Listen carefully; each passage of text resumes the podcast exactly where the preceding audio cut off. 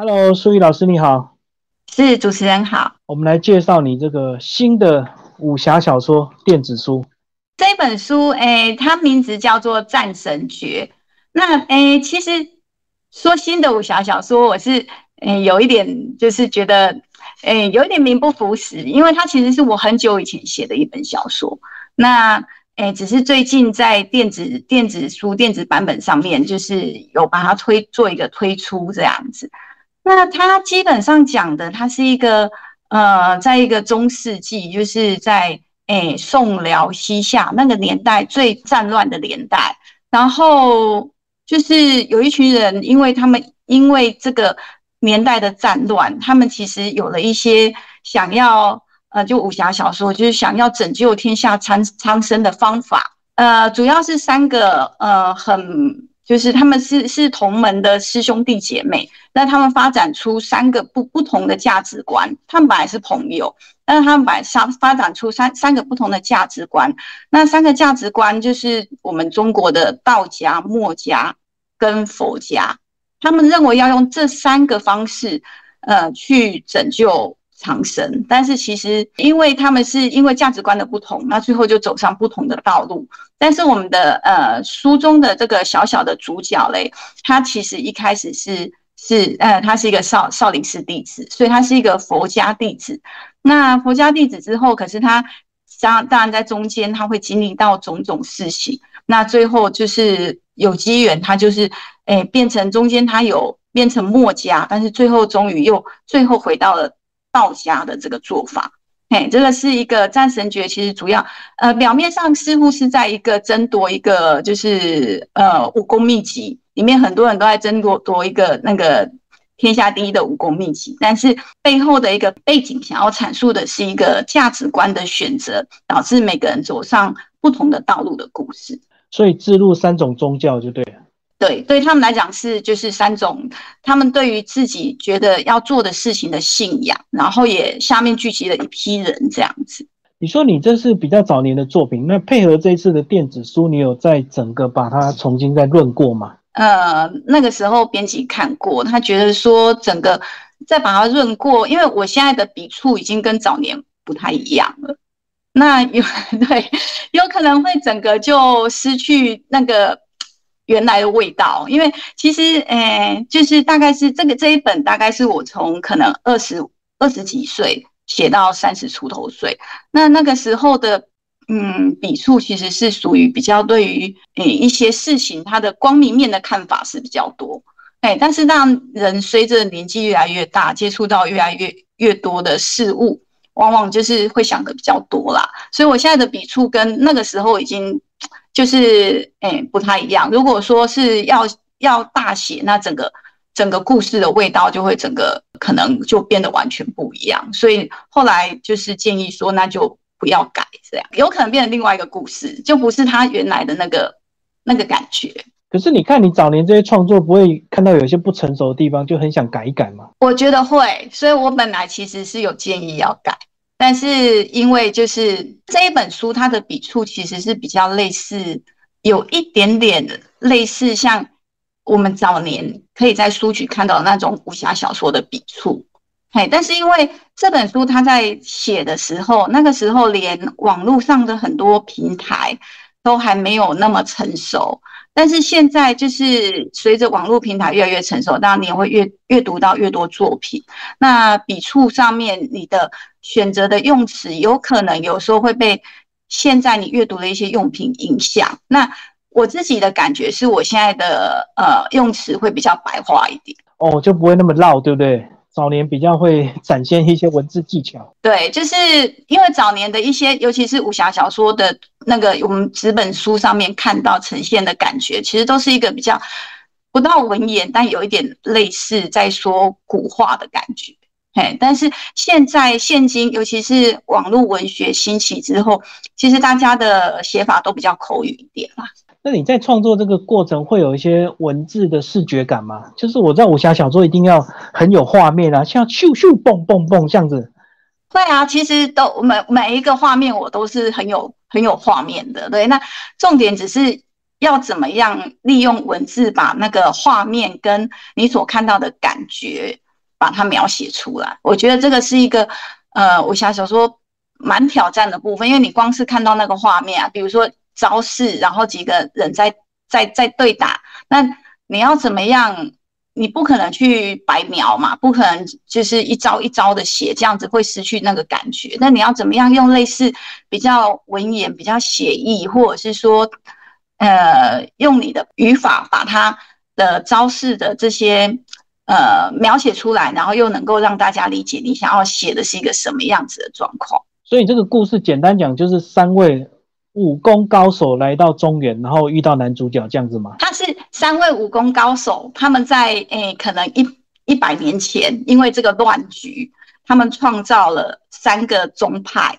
然后这个男主角他是一百年后的人，然后他在其中先是他认为他本来是一个很正邪两分的人，他认为他是佛门弟子，而且是又是正宗少林派，他其实瞧不起其他的宗派，但是他借由这中间的一些呃事情的武林的动荡，还有一些战局，他渐渐发现说他可能不能够坚持自己本来的这一条路，然后从而去理解到。其他宗派他们的想法这样子，那当然他有他的机缘，所以最后就是要找出战神诀就对了。最后对，最后他们要找出战神诀，然后找出战神诀，呃，练到了。至高无上的武功，可是这不是唯一的解法嘛？因为你练练的武功也没有用啊。因为其实很多事情跟政治上，或者是尤其是那个时候那个朝代那么乱，你就算武功很高，你可能最后也会觉得很无力这样子。就跟我们现代人一样，以为很多钱就可以有完成你所有的梦想。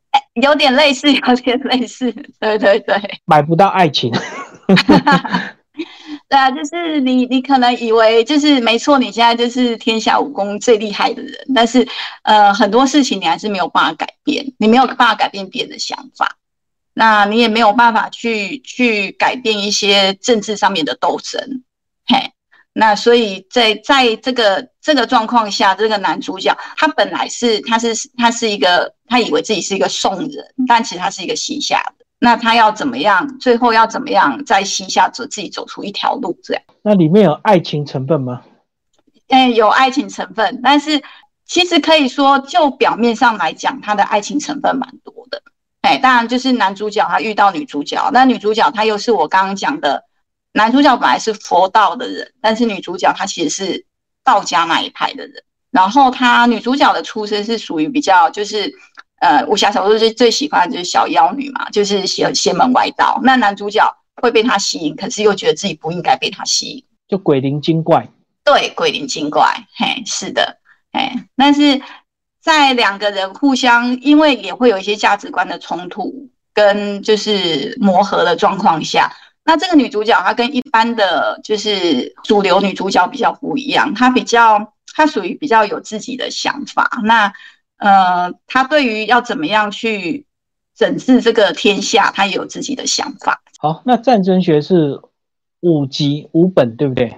总共五十二万字，所以对，后来是切成了五本。那如果未来有可能改编成影视作品的话，你觉得它应该是几集的长度啊？呃，改编成影视作品，我觉得可能会至少会有个四十几集，因为它的过程还蛮曲折复杂的。对它过程就是，当然就是从一开始相遇开始嘛，后面其实包括了男主角身世的揭开，然后男主角的一些机缘，然后他他的一些奇遇，然后最后他遇到的一些困境，哎，这些转折其实还蛮对他来讲，他考验蛮多。好，那接下来你心中有没有鼠疫的男女主角的原型？是哪些艺人？我我觉得这个问题真的很难，因为这个因为是我二十几岁写的，所以我当初鼠疫的原型现在已经都不一样，老了，是不是？对，对，所以这个问题我觉得非常的难，但是呃，我觉得就是给读者一个自己的想象空间吧。因为我相信每个人在其实看小说的时候，自己其实都会有一个想象这个主角是谁的感觉。对，边看一定就会想象一个画面，然后那个人就会成型了，一定是线上的模型。因为我自己看也是这个样子。你也不预期他是谁啊，反正就是作品出来了，就是看他自己的缘分这样。对啊，是啊，是啊，因为我发现其实，因为就算是我，我呃二十几岁写，跟后来在，因为后来要出版，势必就是又把又把它再读一遍。我自己看到的感觉就已经不太一样。所以你很清楚你的这个分际，身为一个这个作者，有时候写出来了，就让他自己去成长他的生命了，就不用管那么多了。哎，我觉得这样是最好的。但嗯，就是说，因为那个角色你把它写出来，就是等于是你已经呃，在我们在我心中成全了这个角色。但是其实他出来之后，每个人因为自己的遭遇跟生活经历不一样，他看到这个角色一定会有自己的想法跟自己的想象。那我觉得，如果能够一个角色让人家对他有想法，其实这就是一种共鸣。所以我觉得这是最好的。所以心中即使对他有期待，但是还是祝福他。呃，是啊，是啊，这个是这个是我比较对我我我认为是这个样子。就是我写小说的话，呃，我不会预设说，呃，这个主角他一定一定要是什么样，或者是说他真的，比如说影视化，或者是有什么有什么，就是大家对他的想法，其实我觉得都都 OK。对啊，因为即使如果未来有。机会拍摄的话，还要过所谓的改编嘛、改写嘛，对不对？对对，那改编幅度其实基本上都会非常的大啦。那有甚至其实很多大师在前，他们的作品也都被改编过。所以其实我觉得这个基本上，呃，这方面的演绎，我觉得那是等于是艺术的二次创作。那我是觉得非常的 OK 的。不回头讲你个人本身，为什么一个女生会对武侠小说的创作有兴趣啊？哎，对我本来一直，其实我小时候就看武侠小说，然后我一直不以为这个是男生的小说，但我后来才发现，其实看武侠小说的女生好像不那么多。有可能我觉得我本身个性是一个，哎，比较偏男性化啦。所以，像我小时候是不看言情小说，我就看武侠小说。那因为看久了，你就会想要写嘛，所以这个是有一点自然、自然而然。但是我后来才知道这件事情，嗯，似乎就是在性别上来讲是有一点点不是那么自然的一件事。但是是我后来才才知道这样子，或者是说很多女生即使喜欢他，也不好意思讲，因为她怕人家觉得他是怪的。哎，也有可能，也有可能，因为。呃，对啊，那个世界它的价值观其实其实有的时候有的时候它没有错，还是一个以男性为主、男性出发的价值观。但是其实它里面描写了一些东西，就除了爱情之外的一些东西，其实对我来讲，我都觉得很让我就是等于是吸引我可以进入到那个年代的感觉。其实就是中世纪啦，中世纪的年代。的那种有点像骑士精神，那那那种那种浪漫情怀吧。我们最后讲《战神诀》，你未来的这个结局，就是你这这个创作的结局，你有预留一些伏笔，未来可能可以再延伸写续集吗？其实《战神诀》有续有续集，只是没有把它推出来。我呃，我有续集，那当初也都已经写完了，嘿。那只是说续续集的部分，因为《战神诀》已经就五十二万字了，所以续集的部分又是另外一个五十几万字，所以目前来讲是还没有把它推出来，但它是有续集哦，所以本来就已经写好了，只是先试个水温。呃，对，是是，也可以说是这个样子。对，它其实续集它本身是已经也是我写完《战神诀》之后就接着写，所以是已经也是可能接近我。快十年前写的一个作品，所以你的青春岁月 都在写武侠小说。你会不会希望它印成实体书啊？因为很多人还是喜欢收藏。嗯，应该是说我我当初有小小的把它自己印成实体书，那把它收集。可是因为当初就是那个那个年代的实体书市场就是一直逐渐在萎缩了，所以那到包括说到到现在。呃，就是购购买实体书的族群跟购买电子书的族群，我们发现是两种族群。哎，所以，嗯，后来就是选择说，我们就是先推出电子书来来尝试看看，因为武侠小说的读者到了就是现代，它似乎是也没有说变成那么大众市场，它是一个比较就是不是那么主流的一个小说的的领域。所以说，就目前来讲，应该是还是会先以电子书为主这样子。对，我知道很多人会把它当做收藏品供着，即使他不看，他也要买一套摆在家里，对不对？一种啊，对啊，我自己家里就有好几套武侠小说。所以未来就是看看电子书的反应，才会考虑下一步，就对，没有错，真的影视作品或者是实体书。是，但是你个人还是持续在创作嘛？是因为呃，创作是这样，你越写，其实你的呃整个写的笔触就会越来越有感觉，所以我是没有让它停下来，只是说，因为我本身也写现代的小说，那也写呃武侠小说，对我来讲，这个这两个会需要有点转换，嘿，它的那个。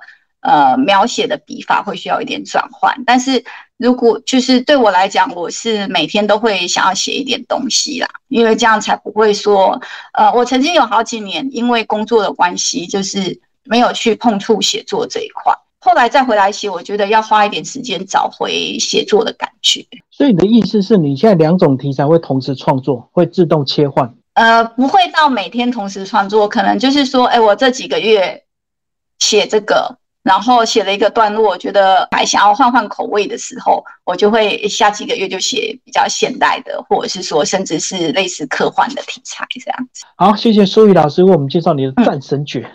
好，谢谢主持人。